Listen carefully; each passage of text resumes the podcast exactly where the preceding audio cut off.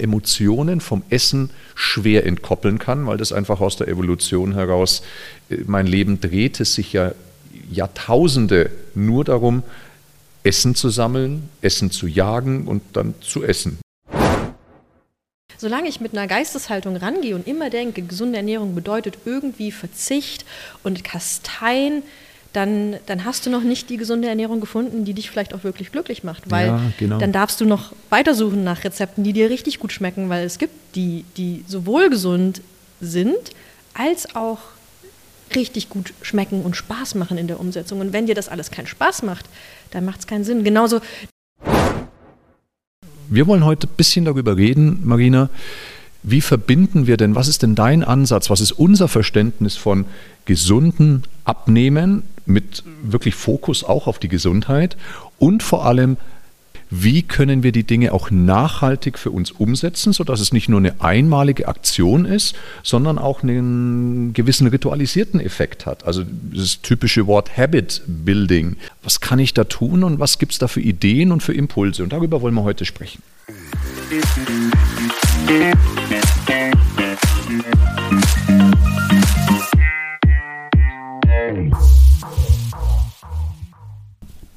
Herzlich willkommen zum Athlet des Lebens Podcast, dein Podcast rund um die Themen funktionelle Bewegung, nachhaltige und funktionierende Ernährungsstrategien, umsetzbare Regenerationsmaßnahmen sowie das große Feld der eigenen Persönlichkeitsentwicklung, Resilienz, Potenzialentfaltung, wir können es nennen, wie wir es wollen. Ich bin der Thomas und heute und für alle Ewigkeiten an meiner Seite der, oh, nicht der, sondern die Marina ist heute an meiner Seite. Herzlich willkommen. Jetzt habe ich gedacht, ich gehe als Corby durch. Nicht? Okay. Nein. Corby trägt, Corby trägt in der Regel keine roten Kleider. Und nicht so viele blonde Haare, ich verstehe das. Okay. Ich, ich werde mich anpassen fürs nächste Mal, aber ich freue mich, dass ich da sein darf. Ich freue mich sehr, Marina. Marina, worüber wollen wir denn heute reden? Ich denke, wir wollen vor allem über die Ernährung sprechen, wie wir sie umstellen können und dann auch langfristig in den Alltag integrieren können. Da interessiert mich natürlich auch, was du machst und ähm, wie Bewegung damit reingehört für eine langfristige Lebensstilveränderung. Sehr, sehr cool. Für alle, die den Athlet des Lebens Podcast verfolgen und noch nicht hundertprozentig wissen, Marina, wer ist denn das eigentlich? Marina, magst du vielleicht zwei, drei Sätze zu dir sagen? Ja, sehr gerne. Also ich bin Marina Lommel, ich bin Ernährungswissenschaftlerin. 2015 habe ich mich selbstständig gemacht und Foodpunk gegründet nach meinem Studium und wir machen personalisierte Ernährungspläne. Mhm. Und ähm, wie man das vielleicht der ein oder andere, der zuhört, kennt, der sich mal selbstständig gemacht hat, das bedeutet sehr, sehr viel Arbeit. Und ich hatte immer was zu tun und es gab immer noch mehr. Das heißt, ich habe sehr viel abends und am Wochenende gearbeitet. Und wenn ich einmal die Woche, naja, vor die Tür gekommen bin, dann war ich schon ganz stolz, darauf, dass ich mal die Freiheit sehe. Das hat bei mir dazu geführt, dass ich, obwohl ich früher sehr sportlich war, dann vier Jahre lang einfach keinen Sport gemacht habe. Die vier Jahre sind wie im Flug vergangen. Und dann habe ich gefragt, meine Community, ich würde gerne wieder Sport machen. Wen könnt ihr mir empfehlen, der ganzheitliches, funktionelles Training anbietet und nicht nur irgendwie Bauch, Beine, Po, sondern wirklich Ahnung hat von dem, was er tut. Und ich glaube, es wurde ungefähr 100 Mal Thomas Korumpal genannt. Hm. So bin ich 2019 bei euch im R1 Sports Club gelandet, habe meine Sportlichkeit zurückernannt und ähm, ja, Foodpunk mache ich immer noch, aber mittlerweile auch mit privat sehr viel Sport. Mhm. Sehr, sehr schön. Vielen Dank, Marina. Ja, so haben wir uns kennengelernt. Ich habe ähm, dich und deine Firma tatsächlich schon viel länger auch auf dem Schirm gehabt. Das war so das erste Mal über den Max Gotzler. Ah, mhm. ähm, da warst du ja auch im Podcast und ich meine, dass du entweder beim allerersten Flowfest oder zumindest beim allerersten Flowfest, das war das Event von, von eben diesem Max Gotzler, ähm, vielleicht auch das erste in München, weil ich war beim allerersten in Berlin, war ich selber als Gast auch mit dabei und äh, in München, glaube ich, hattest du auch einen Stand, wenn mich nicht alles täuscht. Ich meine sogar, dass du mir mein Essen überreicht hast. Das war, ich kann mich da noch ganz, ganz grob dran erinnern. Ja. Definitiv. Wir waren ab dem ersten Flowfest äh, waren wir Aussteller. In München auf der Praterinsel haben wir einmal Catering gemacht. Und Fun Fact: Bevor ich selbst gegründet habe, habe ich mich beim Max Gotzler als Praktikantin beworben. Aber der hat keine genommen, also musste ich leider eine eigene Firma gründen. Und so ist, ist äh, tatsächlich Foodpunk entstanden. Aber für alle, die jetzt ähm, den Foodpunk Podcast hören, weil da werden wir ja auch die Episode veröffentlichen, interessiert mich natürlich auch noch, wer bist du? mein Name ist Thomas Korompay und ich bin einer der Gründer und Geschäftsführer von R1 und äh, R1 ähm, wurde 2010 gegründet und zwar mit dem Hintergedanken, dass wir Personal Training, funktionelles Training und vor allem einen interdisziplinären Ansatz unter einem Dach ähm, verbinden wollten.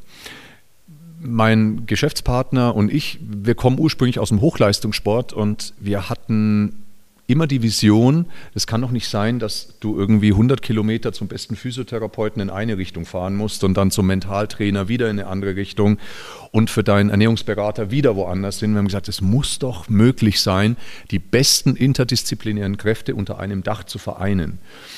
Und das war unsere Vision, eben nicht nur eine reine Personal Trainings Lounge zu werden, sondern ein interdisziplinäres Anlaufzentrum für, wie wir es nennen, unsere Zielgruppe, den Athleten des Lebens. Also wir wollen, dass Menschen mit einem hohen Anspruch an ihre eigene Gesundheit und Lifestyle bei uns betreut werden können wie ein Hochleistungssportler, also nicht von der Intensität unbedingt, aber vom 360-Grad-Ansatz. Das ist unser Ziel. Ja. Und so ist das Ganze entstanden 2010, mehr oder weniger zu zweit. Mittlerweile sind wir auch um die 40 äh, Leute bei uns ähm, ganz viele unterschiedliche Businessfelder vom Personal Training, Physiotherapie, Heilpraktik, angefangen bis hin zu einem sehr, sehr coolen Kleingruppen- und Gruppenkonzept, bis hin allerdings auch zu sehr, sehr vielen ähm, Aufträgen im B2B-Bereich. Also wir nennen es unsere Business Solutions, das heißt vor allem, ich bin da sehr viel drinnen, gibt Seminare zum Thema Selbstführung, mentale Gesundheit bei großen Firmen, und aber auch sehr, sehr stark äh, Führungskräfteentwicklungstrainings, die ich gebe und da auch Großaufträge habe. Jo, soweit erstmal zu uns. Super cool. Ich weiß noch, als ich damals zum ersten Mal zu euch gekommen bin, da wurdet ihr mir ja schon von der Community empfohlen und ich, ich, kam rein und habe halt dann wahrgenommen, ich glaube, der Flo Pavic hat mich damals rumgeführt mhm. und habe wahrgenommen, okay, ihr interessiert euch für sinnhaftes, funktionelles Training. Oh, ihr seid quasi evolutionsbezogen. Was braucht der Mensch? Was ist menschgerechter mhm. Sport? Was ist menschgerechte Ernährung? Ähm, ah, die interessieren sich für Schlaf. Also jeder, der so meinen Podcast hört, ähm, alle Themen, die wir so in dem Foodpunk-Podcast besprechen, die waren bei euch auch ein Thema. Und das war das erste Mal, dass ich das wahrgenommen habe und dachte mir so, okay, gut, wo kann ich unterschreiben? Ähm, war dann sehr schnell entschlossen und äh, bin mhm. seitdem nicht mehr weg. Und ich finde es so schön, dass wir, weil wir ja ähnliche Ziele und Visionen haben, immer mehr auch zusammen machen. Ja. Ich glaube, hier jetzt in diesem Live-Podcast einige Foodpunks habe ich schon gesehen. Könnt ihr mal kurz die Hand heben, wer Foodpunk ist von euch? So könnt ihr auch einfach kreischen, damit das jeder hört hier im Mikro, sonst hört euch keiner. Ja. okay, also Full House, super cool. Sehr, sehr schön. Ja, wir machen immer mehr zusammen und eine große gemeinsame Geschichte, die wir jetzt ja angegangen sind, ist euer Total Body Reset, ähm, bei dem wir ein Teil davon sein dürfen mit sowohl digitalen Content, den wir bereitstellen, als auch mit dem heutigen Open Door Day und, ähm, und äh, somit dürfen wir eben Teil davon sein. Ähm, es geht ja bei diesem Total Body Reset, so wie ich ihn verstanden habe, ja sehr, sehr stark darum, zum einen natürlich äh, abzunehmen, ähm, Energie zu gewinnen, und vor allem aber auch abzunehmen und dabei gesund zu sein. Ne? Es gibt, ähm, ich glaube, tausend verschiedene Möglichkeiten abzunehmen. Am Ende geht das immer einher mit kalorischer Restriktion. Nur gesund ist vieles nicht. Nachhaltig ist vieles nicht. Wir wollen heute ein bisschen darüber reden, Marina. Wie verbinden wir denn, was ist denn dein Ansatz, was ist unser Verständnis von gesunden Abnehmen mit wirklich Fokus auch auf die Gesundheit und vor allem darum, dass wir uns beschäftigen, wie können wir die Dinge auch nachhaltig für uns umsetzen, sodass es nicht nur eine einmalige Aktion ist, sondern auch einen gewissen ritualisierten Effekt hat. Also das typische Wort Habit Building. Was kann ich da tun und was gibt es da für Ideen und für Impulse? Und darüber wollen wir heute sprechen. Hm. Wir sagen immer ganz gerne, ähm, wir arbeiten endlich mit dem Körper und nicht mehr gegen ihn. Mhm. Weil du sagst es ganz richtig, man kann auf 120.000 verschiedene Arten abnehmen. Mhm. Aber ob das nachhaltig ist und ob der Körper da wirklich Bock drauf hat, das ist die Frage. Und mein Ansatz ist immer, da ich aus eben der Ernährungswissenschaft und aus der biochemischen Perspektive komme, zu verstehen, welche Prozesse passieren denn eigentlich in meinem Körper. Denn wenn ich verstehe, was in meinem Körper passiert, auf zellulärer Ebene, hormonell, warum wir eigentlich welche Nährstoffe brauchen und was die auslösen, dann kann ich mir mein Leben einfach viel einfacher machen. Mhm. Also natürlich kann ich abnehmen, wenn ich eine Saftkur mache und nichts mehr esse. Oder ich kann auch mit nur Reiswaffeln abnehmen. Ich kann auch abnehmen, wenn ich 100 Knoppers, nein, 100 Knoppers nicht, aber bei 10 Knoppers am Tag würde ich abnehmen. Das wäre wahrscheinlich zu wenig. Ähm, aber ich würde ganz schön leiden drunter und ich wäre auch am Ende nicht mehr gesund. Und deswegen gucke ich mir viel lieber an, was braucht der Körper wirklich, welche hormonellen Mechanismen löse ich aus durch das, was ich esse, also die biochemische Seite. Und dann noch natürlich die andere Seite, wie schaffe ich jetzt dieses Wissen aus der Biochemie über das, was mein Körper in puncto Nährstoffe braucht, zu übersetzen in einfach richtig leckeres Essen. Das ist das Anliegen von uns. Mhm, schön, weil dadurch natürlich der Übertrag stattfindet ins richtige Leben und somit natürlich auch die Begeisterung der Leute und die Compliance dafür auch größer wird, ganz klar. Ne? Genau, und ich bin natürlich immer ein Freund davon. Ich würde mir wünschen, dass jeder für immer sein Leben auf gesund umstellt und das ein wichtiger zentraler Faktor ist und jeder mit der Geisteshaltung an die Ernährung rangeht, ich will, dass die, dass die eine sehr gesunde Basis hat. Aber ich habe auch gelernt, die Menschen lieben auch manchmal einen zeitlich begrenzten Challenge-Charakter, weil man dann innerhalb von einem begrenzten Zeitraum sichtbare Ergebnisse hat und sich leichter motivieren kann, weil es eben nicht für immer geht. Und deswegen haben wir mhm. damals den Total Body Reset entwickelt. Das ist ein 31-Tage-Programm. Und der Trick dabei ist, er lädt die Leute ein, mit einem Challenge-Charakter ihre Ernährung umzustellen. Aber während dieser 31 Tage lernen die Menschen so viel über die Prozesse, die im Körper passieren. Und sie entwickeln neue Gewohnheiten. Sie stellen ihren Körper auf bessere Fettverbrennung um. Sie können die Insulin Insulinsensitivität verbessern und sie spüren, wie gut es ihnen geht. Ja. Und das ist eigentlich unser Trick. Also wir wollen die Leute quasi, indem sie es spüren, davon überzeugen, dass sie für immer sich mit gesunder Ernährung auseinandersetzen. Super. Ein bisschen super. ein trojanisches Pferd. Also du denkst, du machst eine Challenge für 31 Tage und dann merkst du aber, wie gut dir dieser Lifestyle tut hm. und dann möchtest du dich gerne immer so fühlen. Also wenn ich das richtig verstehe, Marina, geht es bei euch auch sehr, sehr stark darum, eben die Challenge natürlich mit, ich sag mal, dem dem Fokus aufs Ergebnis zu setzen, ne? weil es hat ja ein Enddatum. Und ich, jeder, der da mitmacht, hat bestimmt eine gewisse Vorstellung davon, ich möchte gern drei Kilo verlieren, ich möchte gern vier Kilo verlieren oder was auch immer. Also der, der Ergebnisfokus ist vorhanden nur dir ist es wahnsinnig wichtig, auf diesem Weg dahin die Leute so zu begeistern, mitzunehmen und aber auch über Wissensvermittlung Verständnis für den eigenen Körper zu bekommen, dass auf dem Weg dahin ein kleiner Shift stattfindet vom reinen Ergebnisfokus hin zu einem Prozessfokus, dass mir das dann auch Spaß macht, was ich mache. Absolut das, denn viele Menschen, die noch nie ihre Ernährung auf, ich sage jetzt Foodpunk-tauglich oder allgemein gesünder ähm, oder R1-tauglich umgestellt haben, die wissen nicht, wie gut es ihnen überhaupt gehen kann. Ja. Und haben dann vielleicht nur den Motivationsfaktor, ich möchte x Kilo abnehmen. Also für viele Menschen ist tatsächlich das Thema Ernährung immer verknüpft mit Abnehmen. Und in, in Köpfen passiert immer nur ähm, der Wunsch, sich gesünder zu ernähren, wenn man denkt, naja, ich müsste mal abnehmen. Viele Menschen wissen aber gar nicht, was eben noch beeinflusst wird. Und das ist eben mhm. genau das, was wir mit dem Total Body Reset machen. Auf der einen Seite bekommt jeder einen personalisierten Ernährungsplan, der zugeschnitten ist auf die persönliche Ausgangslage, auf das Ziel. Wie du sagtest, möchte ich viel oder wenig abnehmen? Möchte ich überhaupt abnehmen? Möchte ich vielleicht Muskeln aufbauen? Das geht auch. Dann können unsere Kunden bis zu 700 Lebensmittel ausschließen, damit auch wirklich die Rezepte dem entsprechen, was ich gerne esse. Man kann eine Ernährungsweise wählen, sei es jetzt Paleo, glutenfrei, Low Carb, Ketogen, vegan, vegetarisch. Das ist komplett personalisiert, dass es auch Spaß mhm. macht. Und begleitet wird das Ganze durch eine Reise durch den Körper sozusagen. Also wir haben vier Phasen. Das erste ist die Boost-Phase die unsere Leute immer sehr, sehr gerne nach Silvester mögen, weil man vielleicht an Weihnachten und Silvester besonders viel geschlemmt hat und besonders viel Alkohol konsumiert hat. Das sind drei sehr knackige Tage. Dann kommt die sogenannte Fatburn-Phase.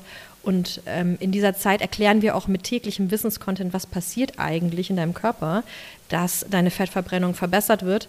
Und warum ist eine bessere Fettverbrennung nicht nur deswegen gut, dass ich mir leichter tue abzunehmen, sondern auch konzentrierter zu sein, mhm. nicht mehr so hangry zu sein, mhm. leichter durch den Tag zu kommen mit weniger Mahlzeiten.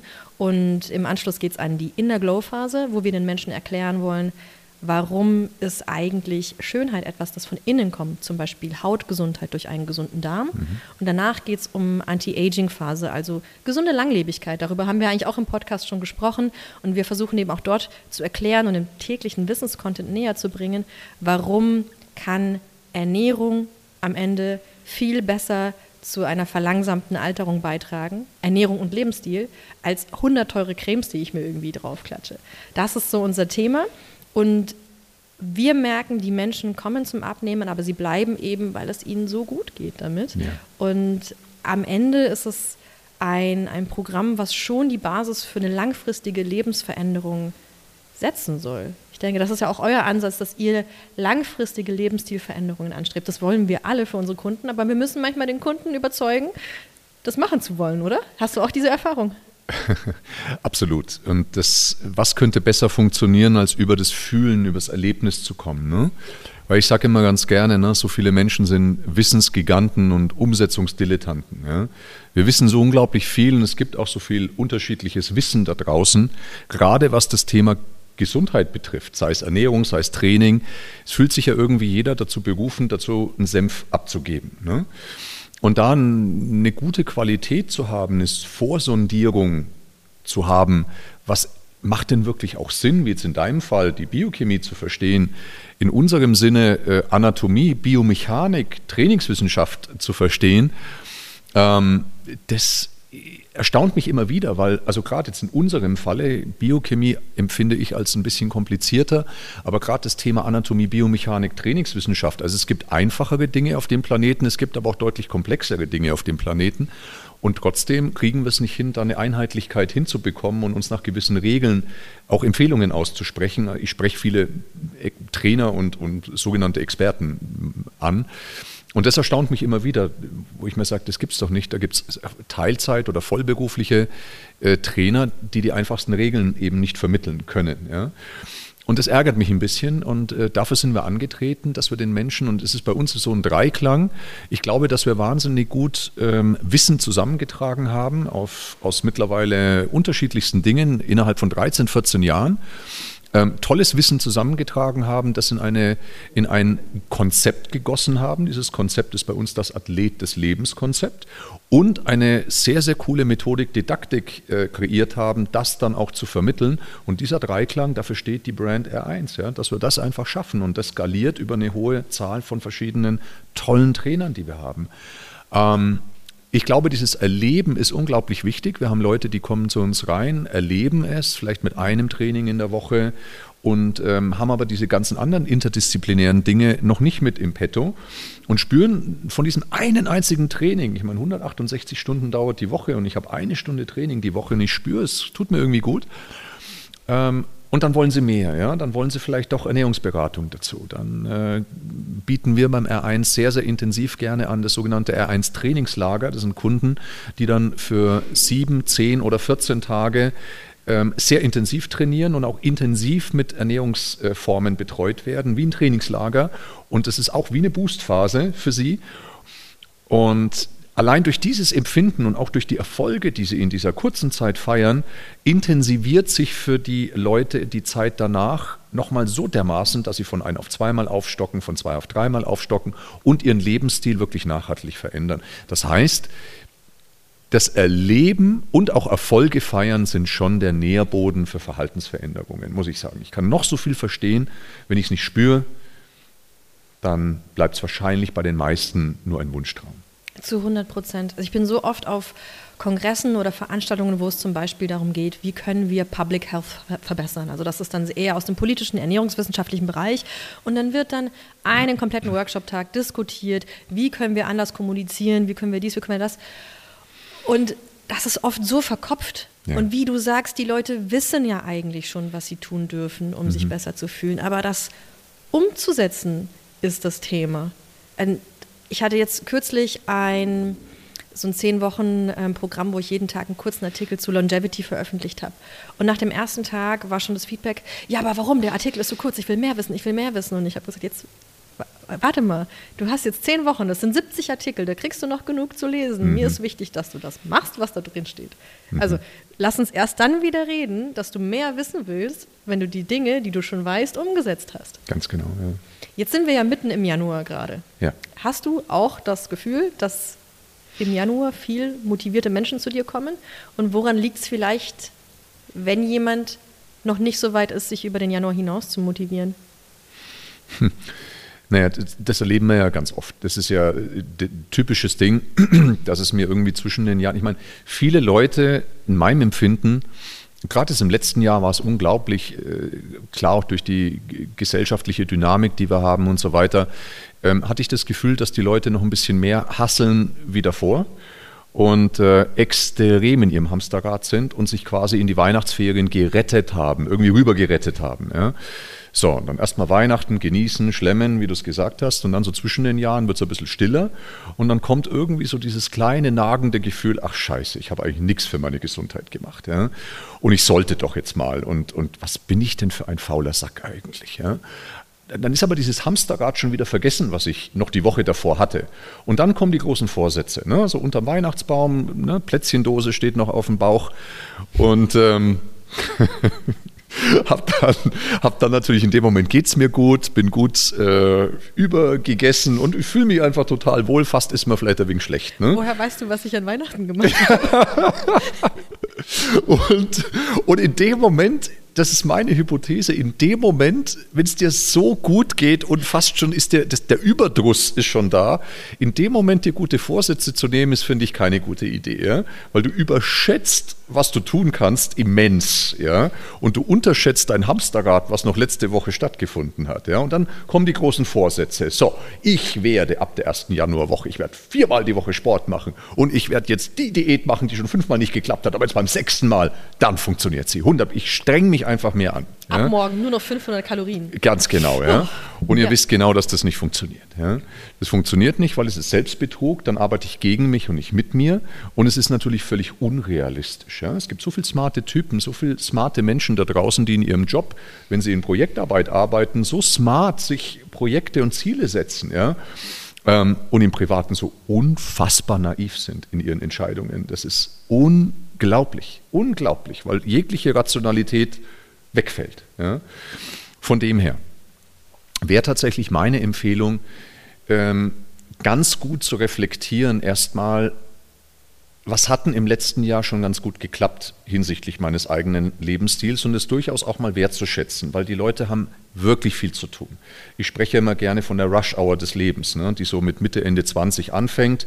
Also das Leben wird voll, ne, meine Rollen werden mehr, die Rollen werden größer. Ähm, ganz unterschiedliche Lebensmodelle und diese Rush-Hour des Lebens hält in meinem Empfinden an, so bis Mitte 50 vielleicht. Ne? Dann sind die Kinder aus dem Haus, dann sagst du, okay, in der Karriere, jetzt kann ich mal einen Schritt zurückgehen, vielleicht, ja, vielleicht auch nicht. Und dann stellst du irgendwann fest, hoppla, ist irgendwie, hab ganz schön viel Körner gelassen in der Zeit. Ja? Und jetzt ist vieles auf der Strecke geblieben.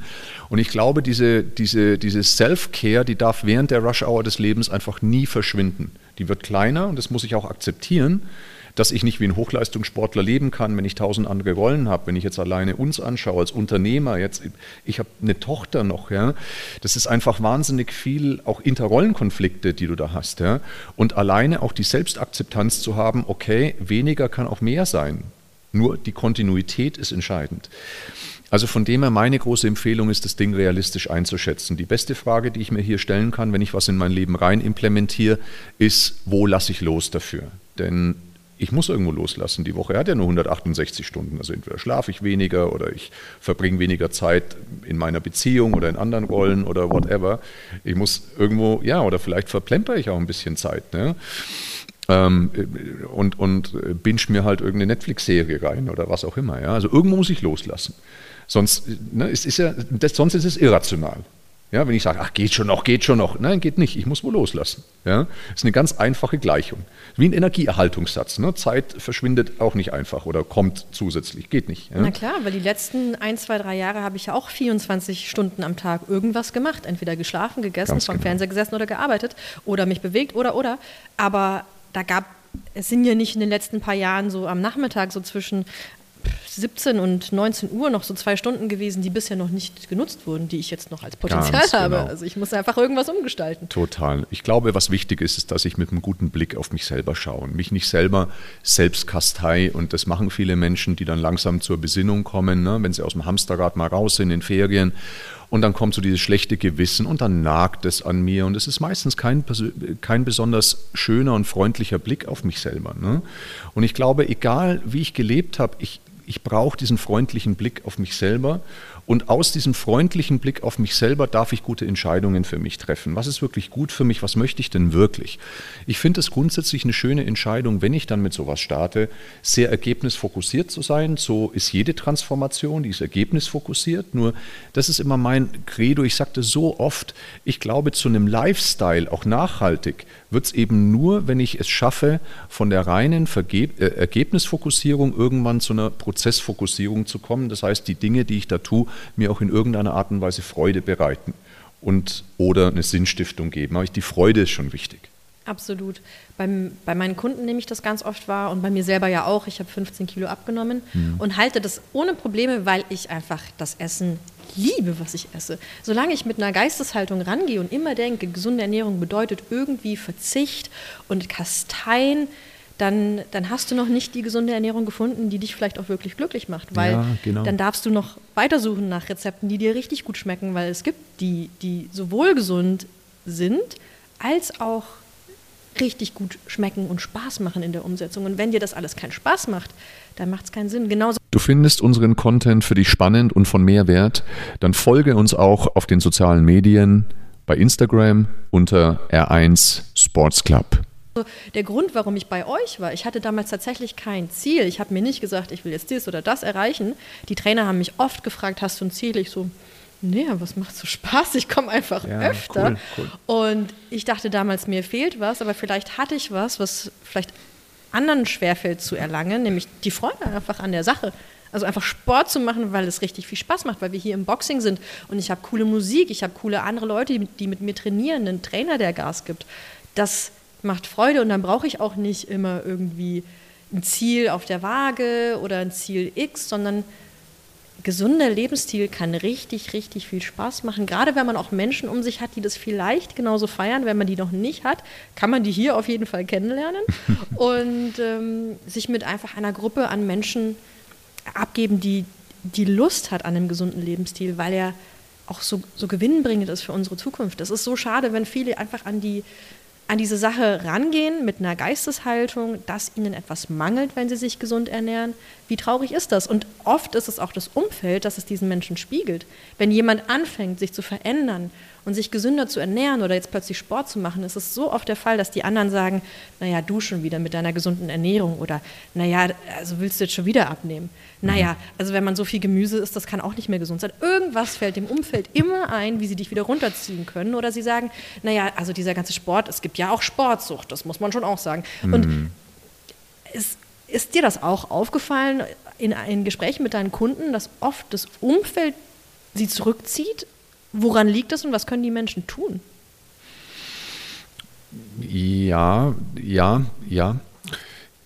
Erstmal ganz wichtig nochmal diese Freude am Prozess. Wir haben zwei große Unterscheidungen. Wir sagen immer, es gibt entweder eine, eine Art von Transformationsphase, dann habe ich auch wirklich ein, ein Ziel, ein Ergebnis, oder ich habe eine sogenannte Maintenance-Phase, eine Erhaltungsphase und dann spiele ich rum und genieße den Prozess. Ja. Und da kategorisieren wir unsere Klienten wahnsinnig gerne ein, Transformation oder Maintenance, mhm. ja. ähm, weil das ein ganz anderer Fokus ist. Ähm, Umfeld. Umfeld spielt natürlich eine Riesenrolle. Ja, es ist ja immer die, die, dieser, dieser schöne Glückskeksspruch, du bist irgendwie die Quersumme deiner fünf engsten Kontakte. Glaube ich schon daran. Ähm, woran ich nicht glaube, ist, dass man sich immer nur nach oben orientieren soll, denn wenn sich alle nach oben orientieren, gibt es irgendwie keinen mehr, der auch mal Mentor für den anderen ist, sozusagen. Ja? Also ich glaube, äh, es ist wichtig und, und klar ist es so, in dem Moment, wenn dich Leute runterziehen, dann, dann dann sagt es wahnsinnig viel über die Menschen aus. Und dann ist das wahrscheinlich auch ein innerer, so ein kleiner innerer Schmerzensschrei eben der anderen, zu sagen, oh, ich hätte auch gern die Stärke, ähm, und es irgendwie nicht. Ja. Mhm. Ich glaube, diese negativen Kommentare, es ist wahnsinnig wichtig in dem Moment, wenn ich irgendwas tue, was nicht ganz so Mainstream ist, ist es einfach wichtig, ähm, sich ein dickes Fell anzueignen. Das gehört einfach dazu. Das ist Profilbildung, das gehört zum Charisma dazu. Wenn du ein Mensch sein möchtest mit Ecken und Kanten, der einfach auch das tut, was er für richtig empfindet, das ist für mich Profilschärfung, dann ist es nie der leichteste Weg. Und dann braucht es ein dickeres Fell. Frei, es gibt ja ein schönes Zitat von Anthony Hopkins, der mal gesagt hat, was andere über mich denken, das geht mich nichts an. Und so halte ich es und da fahre ich ganz gut. Mhm. Ja, also was du beschreibst, ist für unsere Kunden die Geisteshaltung eines Foodpunks mit in Anführungszeichen. Ja. Wir sagen dann oft, ähm, du machst nicht Mainstream und dann kannst du dir quasi, wenn die Kollegen meckern, deinen imaginären Nietengürtel anziehen und sagen, yay, ich feiere mich dafür, dass ich anders bin. Ich ja, bin quasi cooler als ihr und das hilft einem selber, das ähm, abprallen zu lassen. Wenn es jetzt vielleicht die Kollegen oder das entfernte Umfeld ist, denke ich, ist es auch noch relativ leicht, wenn man sich verändert. Aber also ich merke das, dass es bei unseren Kunden und der Community schon ein großes Thema ist, dass auch oft das enge Umfeld einen nicht so ziehen lassen will. Das finde ich so schade, weil ich würde mir wünschen, dass jeder den anderen ausprobieren lässt. Aber ich höre es einfach immer wieder von unseren Kunden, dass sie da kleingeredet werden oder davon abgehalten. Ja, dass jemand versucht, sie davon abzuhalten. Ich glaube, es ist ein kleines bisschen auch selbstgemacht, dieses Problem, weil ähm, viele sich ein bisschen scheuen davor, am Anfang in Klarheit die Dinge auch anzusprechen. Mhm. Wenn ich ähm, bei meinen besten Freunden, bei meiner Ehefrau, wenn ich irgendwas machen möchte, dann würde ich es klar ansprechen. Ne? Man, es ist ja auch eine ganz klare äh, Taktik, auch in Verhandlungen übrigens, ähm, dieses Ding, put the fish on the table, also bring die Dinge einfach auf den Tisch ja, und sag, hey, ich habe was vor. Mir ist das und das unglaublich wichtig, also ich spreche in Ich-Botschaften, mir ist das unglaublich wichtig. Wärst du bereit, mich darin zu unterstützen, damit ich das auch schaffe? Dann glaube ich, gibt es wenige, die sagen, nee, mache ich mhm. finde ich doof. Ja, das im Vorfeld einfach klar anzusprechen, pass auf, ich habe dies und jenes vor, das ist mir persönlich, egal was andere glauben, das ist mir unglaublich wichtig. Wärst du bereit, mich darin zu unterstützen, mich zu bekräftigen? Mhm. Dann glaube ich, sagen wenige Nein. Und wenn da jemand Nein sagt, dann sagt das ja auch viel aus. Ne? Also das kann ich mir wahnsinnig gut vorstellen. Jetzt ist es ja häufig so, Marina, dass viele Leute da draußen unglaublich verwirrt sind und auch eingeschüchtert sind von tausend verschiedenen Ernährungsempfehlungen. Weil es geht ja natürlich, wir sind Wissensgiganten, aber wir haben diese Schwarmintelligenz, in Anführungszeichen Intelligenz, die ist schon nicht nur gut, würde ich sagen. Ja? Ähm, Jetzt sind die Leute wahnsinnig eingeschüchtert, weil du hast ja auch gesagt, und wir haben auch gerade beide gesagt, diese Freude an den Dingen, und dann muss man sich halt eine Ernährungsform suchen, die einem besser zu einem passt. Ja? Das ist ja auch ein Zeichen, was du gerade gesagt hast, das ist ja, rührt ja total von einer undogmatischen Einstellung her, die du ja auch hast, einer sehr starken Open-Minded Einstellung, die ich wahnsinnig sympathisch finde und genauso denke. Ähm, Jetzt sehen die Leute aber da draußen so krass dogmatische Ernährungsprinzipien und nur vegan und nur Paleo und nur HCG-Diät äh, mhm. und was auch immer. Ja? Ähm, was würdest denn du sagen aus deiner Expertise heraus? Undogmatisch, gibt es denn so Common Sense, also Common Ground, einen gemeinsamen Schnitt eine gemeinsame Schnittmenge von den verschiedensten Ernährungsformen, wo du sagst, ja, das ist wahrscheinlich einer der Schlüssel zum Abnehmen und aber auch einer der Schlüssel, um lange gesund zu bleiben. Also was sind so diese, diese Schnittstellen von allen Ernährungsformen? Mhm. Gibt es da irgendwas? Ja. Ähm, beantworte ich dir sehr gerne kurz und dann würde ich gerne auf die Metaebene zu sprechen kommen von dem, was du angesprochen hast, gerade über diese verschiedenen äh, Inputs, die die Leute bekommen, die verschiedenen Experten, die Dogmen, wie das entsteht. Das mhm. finde ich nämlich auch sehr interessant. Aber um das zu beantworten, viele sagen, viele fokussieren sich auf die Unterschiede. Die sagen nur vegan oder nur Paleo und nur dies und ich habe meine Ernährung umgestellt auf vegetarisch und es ging mir besser. Nein, ich habe meine Ernährung umgestellt auf Paleo und es ging mir besser. Und diesen Menschen sage ich ganz oft, guckt mal, was ihr gemeinsam habt. Ihr habt alle den Zucker weggelassen, ihr habt alle die Industrieprodukte weggelassen, hm. ihr habt alle mehr natürliche Lebensmittel gegessen. So, hier haben wir den gemeinsamen Nenner und aus meiner Sicht ist das weniger Mahlzeiten, nicht dieses ständige Snacken. Das ständige Snacken ist nämlich etwas, was die Industrie fördert, weil natürlich kann ich einen Riegel viel besser zu einem höheren Preis pro Kilo verkaufen als eine vollwertige Mahlzeit. In dem Maß, in dem ich die Bevölkerung quasi für Snackification begeistere und durch die Werbemaßnahmen an jeder Ecke auch Snackification fördere, desto leichter tue ich mir, Produkte mit hohen Margen zu verkaufen, weil Snackprodukte sind, die im Einzelhandel am besten ähm, schnell absetzbar waren, weil der Kunde in dem Moment den Preis nicht im Kopf hat. Wenn ich meinen Wocheneinkauf für meinen Kühlschrank am Samstag mache, dann habe ich eine hohe Rechnung und es tut ein bisschen weh, aber diese ganzen Riegel und die Snacks und so weiter zwischendurch, die spüre ich gar nicht so mhm. sehr. Und das ist ein Grund, wo wir uns als Menschen nochmal darauf besinnen dürfen, okay, was ist das, was mein Körper wirklich braucht? Nein, nicht fünf bis sechs Mahlzeiten und Snacks am Tag. Ich kriege zwar überall die Werbung, aber es gibt einen Grund, dass es die gibt und das ist nicht ein Grund, der mir zugutekommt. So, was ist für mich richtig? Ähm, weniger Mahlzeiten, um das kurz zu beantworten, ist eine sehr gute Idee. Zwischen den Mahlzeiten Getränke, die nicht zuckrig sind, also einfach Wasser trinken. Hm. Zum Beispiel statt ähm, den guten Saft statt der Apfelsaftschorle, statt der Cola, einfach mal mm. Wasser trinken und die Mahlzeiten so zusammensetzen, dass sie blutzuckerschonend sind. Das mm. heißt, den Blutzuckerspiegel nicht die ganze Zeit Achterbahn fahren lassen.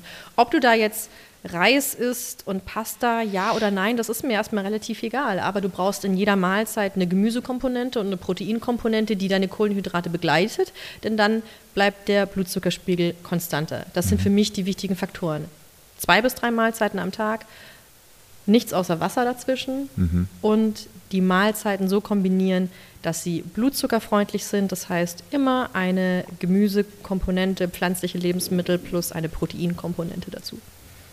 Und was ich jetzt aber sehr spannend finde an dem, was du gesagt hast, ist, dass die Leute so viel Dogmatisches von allen Seiten hören über Ernährung. Und ein großes Problem, was ich sehe, dass sowohl in deinem als auch in meinem Bereich jeder denkt, er ist der Experte. Also hm da muss nur jemand ein Wochenende lang ein Buch über Ernährung gelesen haben und dann sind sie Influencer und erzählen was über Ernährung.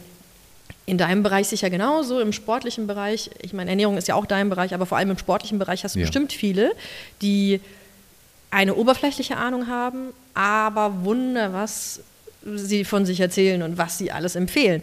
Und der Verbraucher kann das nicht unterscheiden. Wer hat da jetzt drei bis sechs Jahre ein Studium absolviert in dem Bereich und hat wirklich Ahnung. Und wer hat nur äh, was gelesen und plappert die Headlines nach, die genau. vielleicht nicht immer richtig sind. Der Verbraucher kann es einfach nicht unterscheiden. Das ist das eine. Und das zweite ist, die Art und Weise, wie wir Menschen Nachrichten und Infos konsumieren, ist leider so, dass wir reißerische, polarisierende und negative Dinge eher konsumieren. Also ja. wir merken das, wir sind wahnsinnig aktiv im Bereich Social Media. Und wenn ich Videos machen würde, wo ich ganz klar Lebensmittel verurteile und andere gutheiße und sehr polarisierend werde, würde ich eine viel höhere Reichweite haben. Wahrscheinlich. Ja. Und deswegen erzieht es natürlich jeden dazu, kontroverser zu kommunizieren.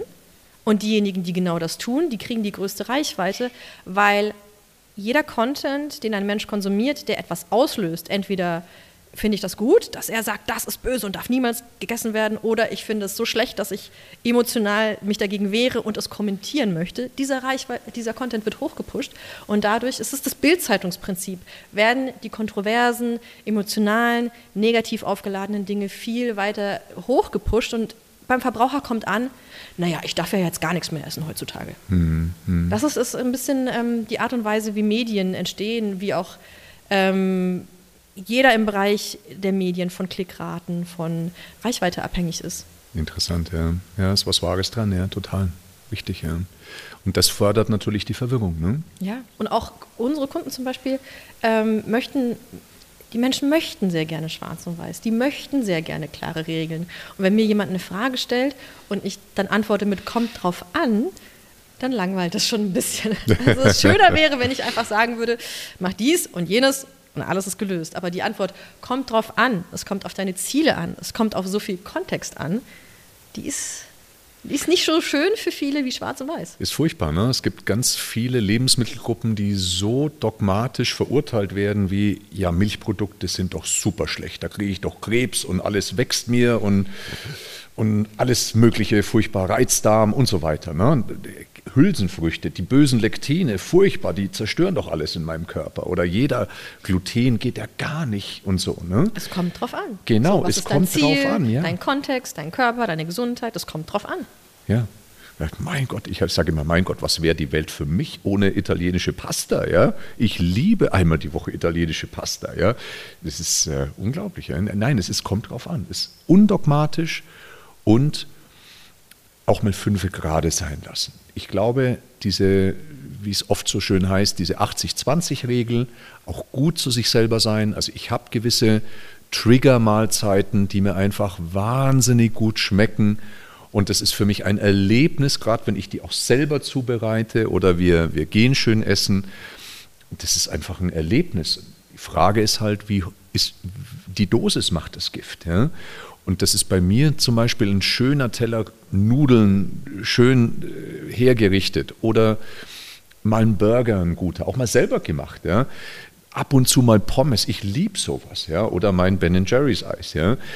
Aber die Frage ist halt wirklich, die Dosis macht das Gift und habe ich da schon eine Art Suchtverhalten? Also ist das für mich eine Belohnung für einen langen, shitty Arbeitstag oder äh, belohne ich mich mit was Gesunden? Also inwieweit streue ich glaube, dass ich meine Emotionen vom Essen schwer entkoppeln kann, weil das einfach aus der Evolution heraus, äh, mein Leben drehte sich ja Jahrtausende nur darum, Essen zu sammeln, Essen zu jagen und dann zu essen. So.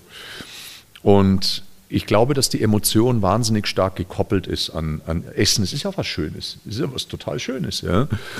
Und ich glaube, ich, ich darf mir immer nur wieder die Frage stellen, mit was belohne ich mich und dass gesunde Ernährung keine Bestrafung ist, sondern genauso lecker, wenn mhm. ich noch leckerer sein kann. Vor allem vom Geschmack, aber dann im Speziellen auch das Gefühl danach, wie ich mich fühle, wenn ich ähm, also das Gefühl nach, einer, nach einem Burger und einem Ben Jerry's Eis ist schon anderes wie nach einem gesunden Essen. Ja, also, muss ich schon sagen.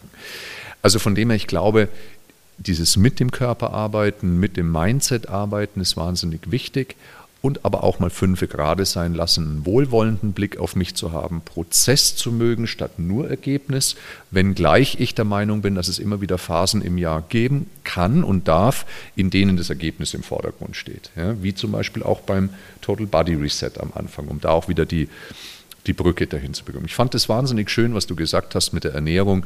Welche Dinge der Ernährung sind denn diese Schnittmenge, auf die es vielleicht ankommt? Das kann ich zu 100 Prozent unterstreichen. Und tatsächlich genauso ist es auch im Bewegungsbereich. Ne? Im Bewegungsbereich gibt es auch die unterschiedlichsten Dogmen. Nur Pilates, nur Yoga, nur Hit. Niemals Hit, nur Low. Äh, hm? genau, niemals Hit, mhm. nur Low, ja, weil Hit macht alt und äh, ist ungesund. Laktat ist schlecht. Keine nur Gewichte. Gewichte, genau. Was ist richtig, lieber Thomas? Es kommt drauf an. Ich hätte jetzt gerne eindeutige fünf Ja- und fünf Nein-Liste schwarz-weiß, bitte.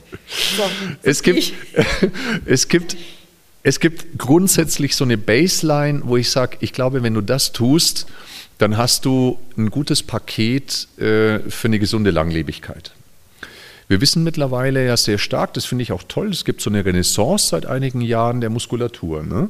Zu sagen, hey, die Muskulatur ist mittlerweile total anerkannt für gesunde Langlebigkeit. Ja? Und eben, früher war das ja nur Ausdauer. Ne? Ein großes Herz, leistungsfähiges, mhm. genau, Grundlagenausdauer. Das wurde assoziiert mit äh, Gesundheit, was total richtig ist. Vielleicht da, darf ich da so eine kleine Geschichte ähm, so ein bisschen zurückgehen in der Geschichte. Und zwar, es war so in den 90er Jahren, ähm, ich habe 98 habe ich meine Fitnesstrainer B-Lizenz gemacht, da war ich 17. Ähm, und da hieß es zum Beispiel noch Laktat, ne? also das ist das, was ich produziere, wenn es ein bisschen intensiver wird.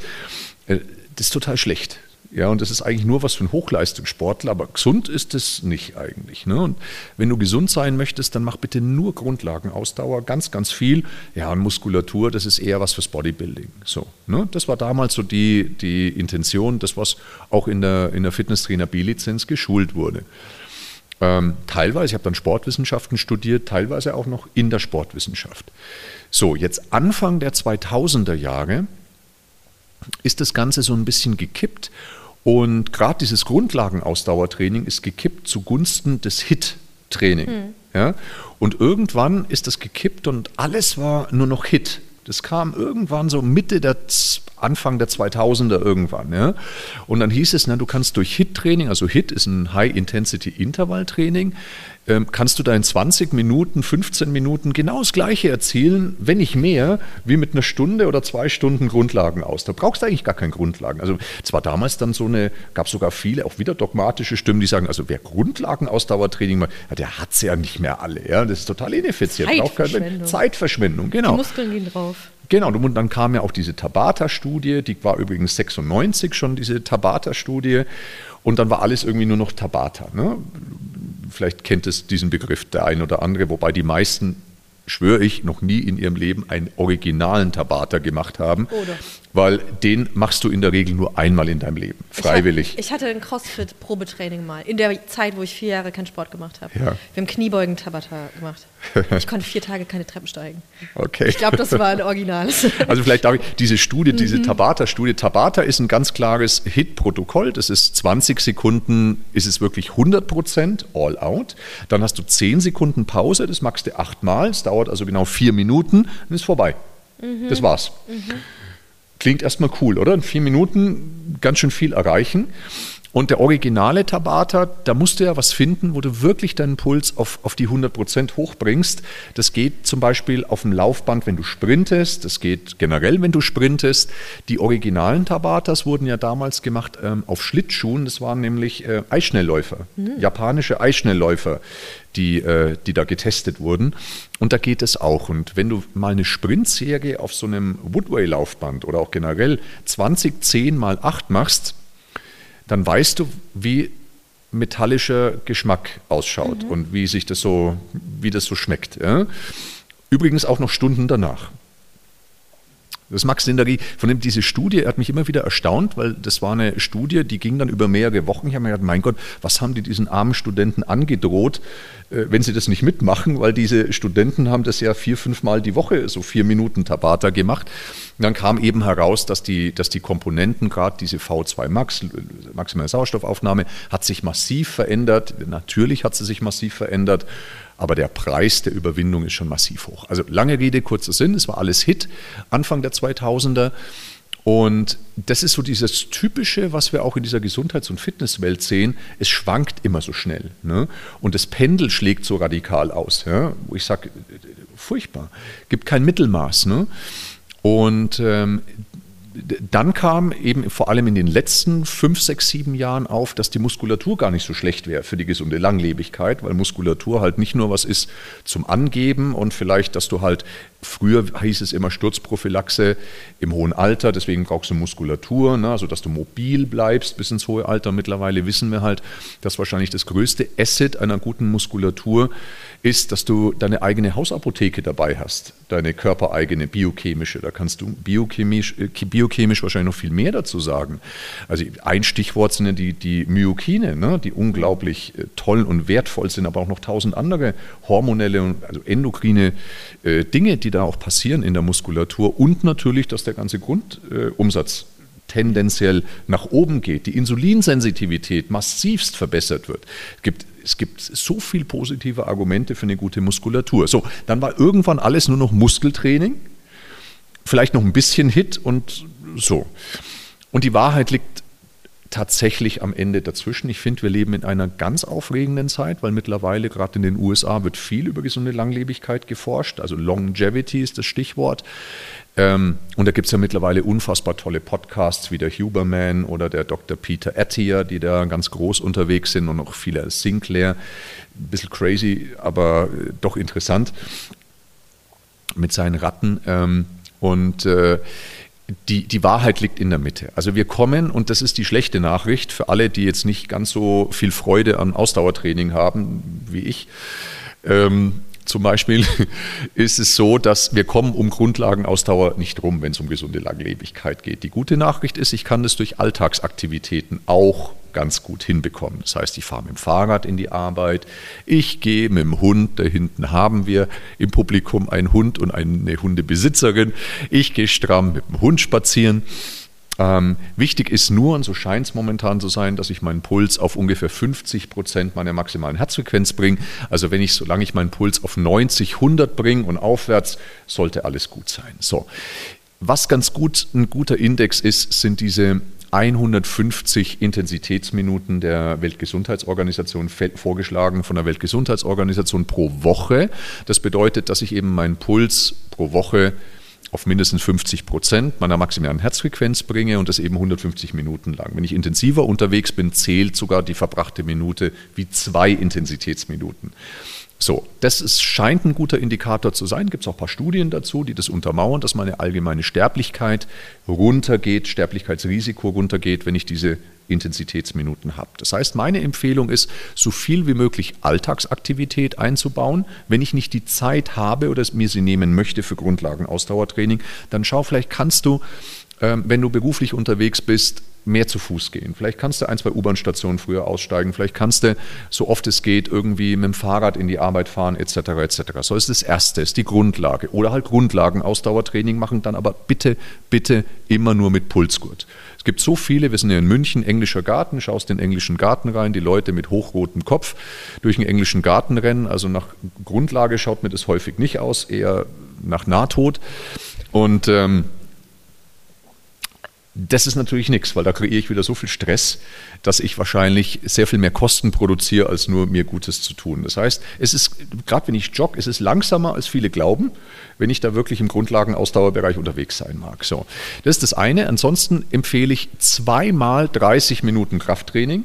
Das kann Total Body Training sein, es kann mit dem eigenen Körpergewicht sein, es kann auch mal Pilates sein, es kann äh, gerätegestütztes Training im Studio sein, es können auch ähm, diese Zirkel sein, die im Studio häufig gibt, also Milon, E-Gym, wie sie alle heißen, das funktioniert alles völlig wurscht. Das sind meine persönlichen Vorlieben. Ja. Es muss nur schwer sein. Das heißt, alles, was ich länger wie zwei Minuten am Stück aufrechterhalten kann, ist kein Krafttraining mehr.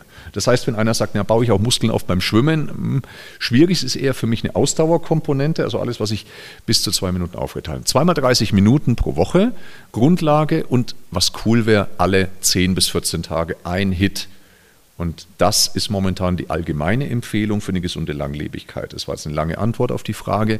Das wäre eine Baseline, zweimal 30 Minuten Kraft, viel, viel Alltagsaktivität und alle 10 bis 14 Tage ähm, ein Hit. Das wäre wahrscheinlich die Mindestempfehlung für eine gesunde Langlebigkeit, was ich mit allen möglichen Vorlieben an Sportarten natürlich mit Leben füllen kann. Ich habe Fragen in Bezug auf Online-Training. Es gibt so viele Influencer-Videos, gerade durch Corona sind die extrem hervorgekommen, wo ich zum Beispiel mein 10-Minute Bodyweight-Training habe. Und dann ähm, gibt es zum Beispiel, ich, ich nenne jetzt mal ähm, Bauchmuskeltraining als Beispiel. Zehn mhm. Minuten lang werden ohne Pausen, wird eine Übung an die andere gereiht. Und das ist jetzt nach dem, was ich von dir gerade gehört habe, eigentlich gar kein Krafttraining, wenn ich zehn Minuten lang den Bauch belasten können Nein, es ist, es ist Kraftausdauertraining. Es ist Kraftausdauertraining. Wir unterscheiden bei uns gerne zwischen vollen Trainingseinheiten, die dauern 60 Minuten bei uns. Ich glaube, das reicht. Ähm, dann haben wir sogenannte Quickies, das sind 20 Minuten. Und wir sagen immer, zwei Quickies ersetzen ein vollwertiges Training. Und dann haben wir die Minis, die dauern so acht bis zehn Minuten. Das sind aber eher Ergänzungen. Also die Minis bauen wir gerne als Ergänzung ein. Das wäre für mich keine Grundlage. Ja.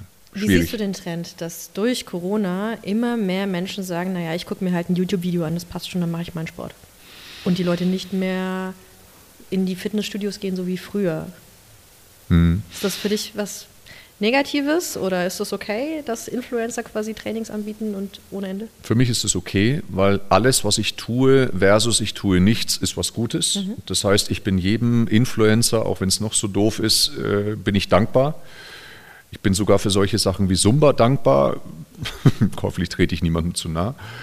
Ähm, ich bin für alles dankbar, was die Leute von der Couch bringt. Ja, doch. Also auch für eine Nintendo Wii. Ich bin für alles dankbar. Ja, alles, was die Leute in die Bewegung bringt, ist besser, als wenn sie hocken bleiben. Natürlich gibt es Dinge. Ähm, es gibt halt immer, wenn ich mich bewege, gibt es immer Opportunitätskosten, die dadurch entstehen. Ja. Ich wollte gerade fragen, kann das auch gefährlich sein, wenn jemand Boah, was Falsches empfiehlt? Gefährlich. Also ich glaube, wenn ein Chirurg nicht richtig ausgebildet ist, ist es gefährlicher.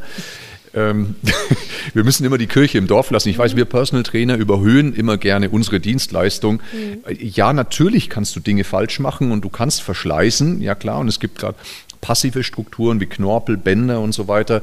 Wenn die mal runter sind, dann sind die runter. Ne? Aktives Gewebe wie Muskulatur, das kommt und geht, ungefähr so wie Geld. Und passives Gewebe, wenn es weg ist, ist weg. Ja? Also ein abgenutzter, abgeschwurbelter Knorpel, der ist halt einfach weg. Ja? gibt es natürlich Therapien, aber wir sagen mal, der ist weg. Und klar kannst du dir da, kannst, hat es teilweise einen hohen Preis, aber von einer falschen Kniebeuge zerstörst du dich nicht. Ja? Also ich, ich empfehle grundsätzlich jedem, such dir zumindest temporär mal einen guten Trainer an deiner Seite, gute Programme, qualitative Programme, schwer da die richtige Entscheidung zu treffen. Es gibt ja keine Gütesiegel. Ja? Ähm, nur ich glaube, man merkt relativ schnell, was tut mir wirklich gut. Ne? Also bin ich jetzt intensiv einfach ausgelastet, aber mir tut nach einer Zeit irgendwie alles weh, dann kann das nicht das richtige Training sein. Denn wichtig ist, dass ich fit und natürlich auch mal ausgepowert, aber schmerzfrei rausgehe und auch von der Haltung, dass ich das Gefühl habe, oh, ich bin viel aufrechter durch dieses Training, ich habe eine andere Haltung, ich habe ein anderes Gangbild, dann hat das Training richtig Impact und Wirkung. Und das muss ich spüren. Das muss ich spüren. Also grundsätzlich bin ich jedem Influencer erstmal dankbar. Ich finde es schön, dass du sagst, dass du eben Sportinfluencern dankbar bist. In unserem Bereich ist es auch so, je mehr Leute gesunde Rezepte veröffentlichen, ob die jetzt studiert haben oder nicht, desto höher steigt vielleicht auch die Akzeptanz von gesunder Ernährung in der breiten Öffentlichkeit.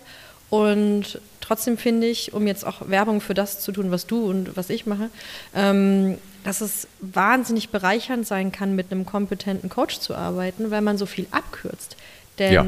Ja. die Menschen da draußen haben ihren normalen Job, die haben sich nicht vier, sechs Jahre mit einem Studium und einem Bereich auseinandergesetzt und man kann sich das Leben so viel leichter machen und den Kopf so entspannt ausschalten, wenn man jemanden Kompetentes an der Seite hat, der einem einfach die, den Weg zur Erkenntnis so ein bisschen abkürzt weil die Person sich mit nichts anderem befasst. Das ist jetzt in deinem Bereich Sport, in meinem Bereich Ernährung so. Ähm, wir haben noch jemanden im Bereich Mindset und Psychologie hier im Raum. Auch das ist ja was, da kann ich mir einen guten Coach an die Seite holen und kann so viel abkürzen, das was definitiv. ich mir online gar nicht in der Kürze der Zeit aneignen kann und was ich ja auch wieder experimentieren muss mit meinem Körper. Was tut gut, was tut nicht gut ich finde es sehr angenehm, wenn man jemanden hat, der sich wirklich auskennt an der Seite. So sollte das generell ja im Leben sein, ne? dass ich ähm, nicht den Anspruch an mich habe, ich muss mich in allem gut auskennen. Ich hole mir ja auch Experten an die Seite, wenn es um Geldanlagen geht zum Beispiel. Ja? Und natürlich sollte dieses hohe Gut Gesundheit auch in die Hände von Experten gelegt werden. Ähm, das wäre schön. Ich ziehe mir auch nicht selber meinen Zahn in der Regel. Also jetzt mal ja, früher war das schon so mit diesem Seil ja, und an der Tür und so. Schnur und, und äh, von dem her, ja, natürlich hast du vollkommen recht. Ne? Es, ist, ähm, es erspart mir viel Frustration. Äh, in der Bewegungskomponente habe ich halt die Gefahr, dass mir passives Gewebe abschmilzt sozusagen, also dass ich Schaden nehme über die Dauer. Ähm, in der Ernährung sehe ich teilweise, gerade wenn ich irgendwelchen Ismen, also Dogmatismen folge, sehe ich durchaus die große Gefahr für psychische Schäden, mentale Schäden, aber auch Stoffwechselschäden. Also von dem her sehe ich da die Gefahr noch einen Ticken größer, ehrlich gesagt. Und ja, deswegen sollte ich gute Wege gehen mit erfahrenen Coaches und vielleicht könnt ihr da, jeder, der dazuhört, so ein Radar aufbauen, jede Form von Dogmatismus, eigentlich jeder Ismus ist was Schlechtes. Und dann solltet ihr wirklich auf und davon. Wenn irgendjemand mit dogmatischen Dingen um die Ecke kommt, lauft. Ja, denn es kommt darauf an. Und jeder ist individuell. Und jetzt haben wir hier einen ganzen Raum voller Menschen und jeder braucht ein bisschen andere Bewegung, ein bisschen andere, bisschen andere Ernährung. Und äh, ja, deswegen gibt es nicht die eine perfekte Masterlösung für Nein. alle. Das, die kann es nicht geben. Jetzt würde ich sagen, lassen wir mal gerne ein bisschen die Energie in die Gruppe reinfließen. Gibt es denn hier in der Gruppe die ein oder andere Frage, auch in Verbindung vielleicht mit dem Total Body Reset? Solltet ihr gerade einen machen oder auch generell zum Thema ähm, Gesundheit, sowohl körperlich als auch mental? Gibt es irgendwelche Fragen, die euch auf der Seele brennen hier? Ja, gerne und möglichst laut reden, bitte.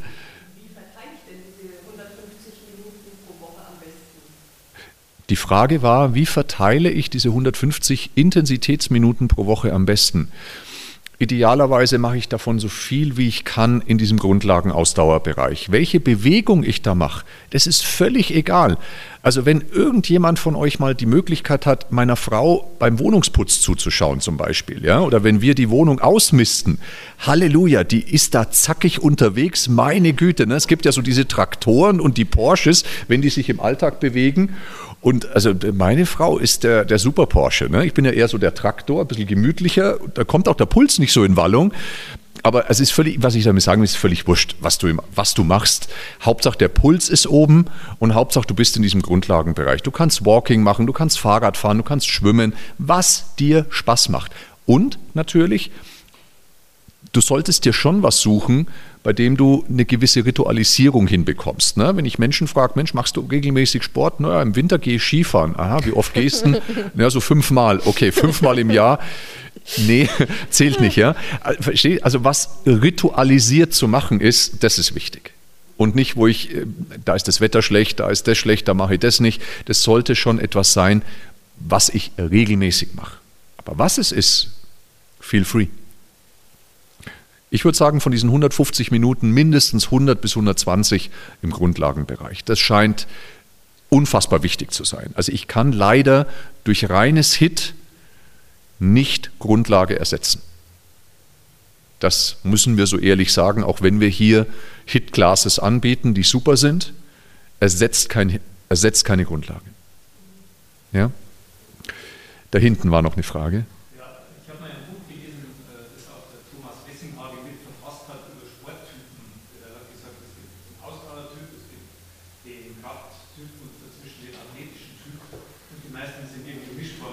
Ja. Da war dann ein Fragebogen dabei, den habe ich dann ausgefüllt und dann stand dabei für deinen Typ, was sind die Sportarten, die da passen. Aha, okay. Das waren genau die Sportarten, die mir Spaß gemacht haben. Also das habe ich so bestätigt, dass das ganz irgendwas dran sein muss. Die Frage ist, kannst du das bestätigen an dich und an die Marina? Gibt es denn auch bei der Ernährung so unterschiedliche Typen von Menschen, wo man sagt, äh, also es, ich habe ja gesagt, es ist nicht alles für jeden. Genau. Vielleicht, vielleicht, darf ich eine kurze Sache. Es gibt in der Trainingslehre, unterteilt man diese drei Typen in Ektomorph, Mesomorph und Endomorph. Das sind diese drei Begriffe, äh, um das aus der Trainingslehre nochmal zu präzisieren. Und Marina, gerne deine, deine Gedanken dazu. Ja, ich wollte gerade nochmal kurz die Frage wiederholen, ob es eben verschiedene Sporttypen gibt, also Ausdauertyp, Kraftsporttyp und im Ernährungsbereich gibt es vielleicht den Kohlenhydraten, den, den äh, Fetttyp, den Proteintyp äh, den Blutgruppentyp und ähm, ja, die Frage erstmal an dich, Thomas, gibt es die und unterscheiden die sich von einem Horoskop?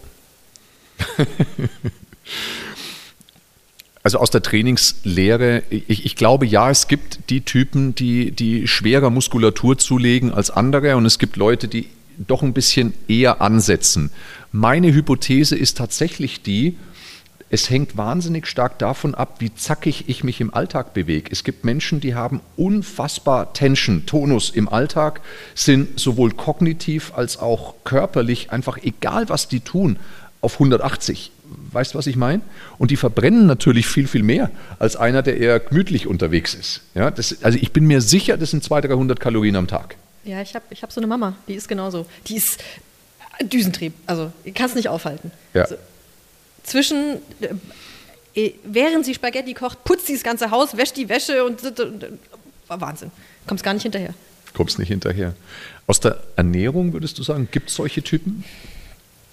Also, es wird oft verkauft, es, gibt einen Blut, es gäbe einen Blutgruppentyp, dann äh, wird oft verkauft, es gäbe einen Kohlenhydraten- und einen Fett- und einen Proteintyp und äh, DNA-Tests sollen das angeblich auch ermitteln können die Wissenschaft ist sich darüber sehr einig, dass du Stand heute noch nicht anhand deiner DNA sehen kannst, ob du eher Kohlenhydrate oder ob du eher Fett oder ob du eher Protein essen solltest. All Unternehmen, die das gerade verkaufen, sind einfach, das ist Marketing aktuell. Und das sagt auch jeder Eis, von der ne? TU München. Und die sagen, ja, wir forschen dran, dass wir mehr im Bereich Nutrigenomik machen können. Das heißt, dass wir wirklich irgendwann aus den Genen lesen können, was sollten wir essen. Aber wir sind noch nicht so weit. Und alles, was ich jetzt schon behaupte, schadet diesem ganzen Wissenschaftszweig, ja. Ja. weil er an Glaubhaftigkeit verliert. Ja. Ebenso die Blutgruppendiät. Und dann gibt es ja auch bei euch in der Anamnese den Test, diese Atemgasanalyse, wo ich meinen respiratorischen Quotienten messe.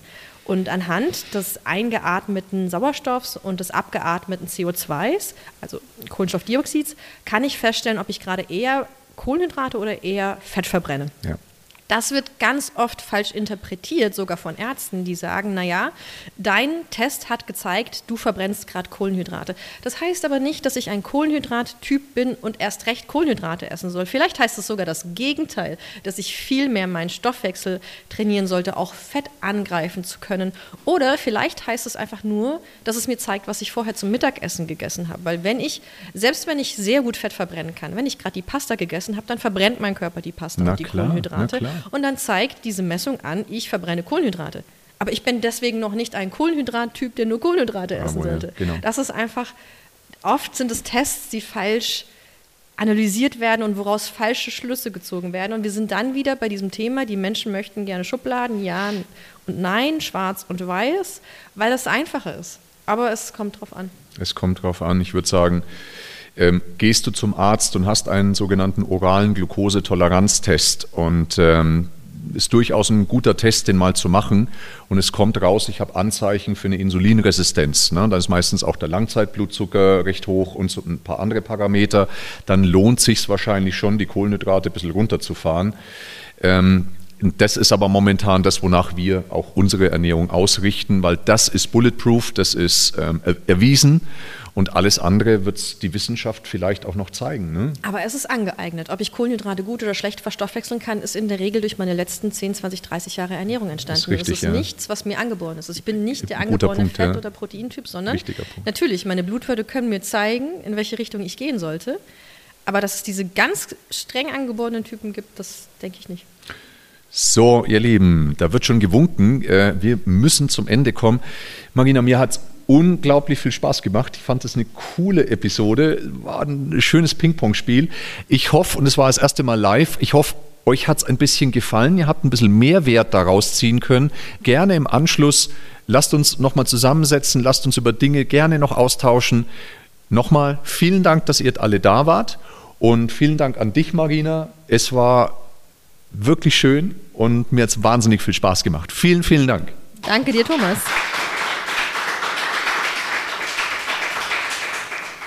Wenn dir unser Podcast gefällt, dann abonniere ihn noch heute und verpasse somit keine weitere Folge.